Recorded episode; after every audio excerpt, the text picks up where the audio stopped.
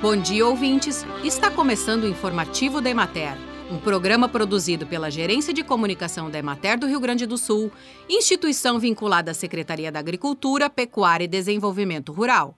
A apresentação é de Karine Macieri e na técnica José Cabral.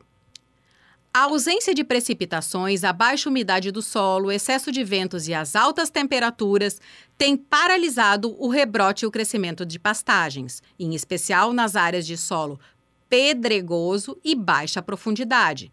Mesmo onde ocorreram as chuvas localizadas, não foram suficientes para beneficiar as forrageiras, que seguem com oferta em declínio para os rebanhos.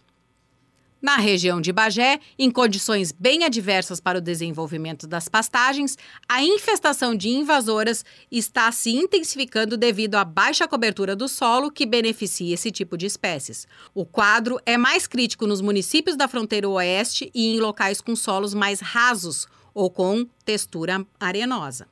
Em Ulha Negra, continuam os trabalhos de colheita das sementes de cornichão e de trevos. Na região de Santa Rosa, o desenvolvimento vegetativo das pastagens de verão, tifton, gigs, braquiárias, capim-sudão, milheto e sorgo forrageiro está praticamente parado devido à falta de umidade no solo. A oferta de volumoso das pastagens para a alimentação dos animais foi significativamente reduzida, chegando a perdas de 60%. Na região de Pelotas, a estiagem tem afetado principalmente as áreas de pastagens da Serra do Sudeste e a água dos reservatórios apresenta perda de qualidade. Na região de Caxias, algumas chuvas isoladas permitiram o pastejo das pastagens perenes, especialmente tiftons.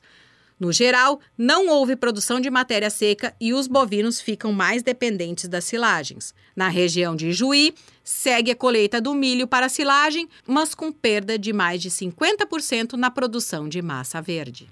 Bem, por hoje é isso. Nós vamos ficando por aqui, mas amanhã tem mais informativo da Emater. Um bom dia a todos que nos acompanharam e até lá!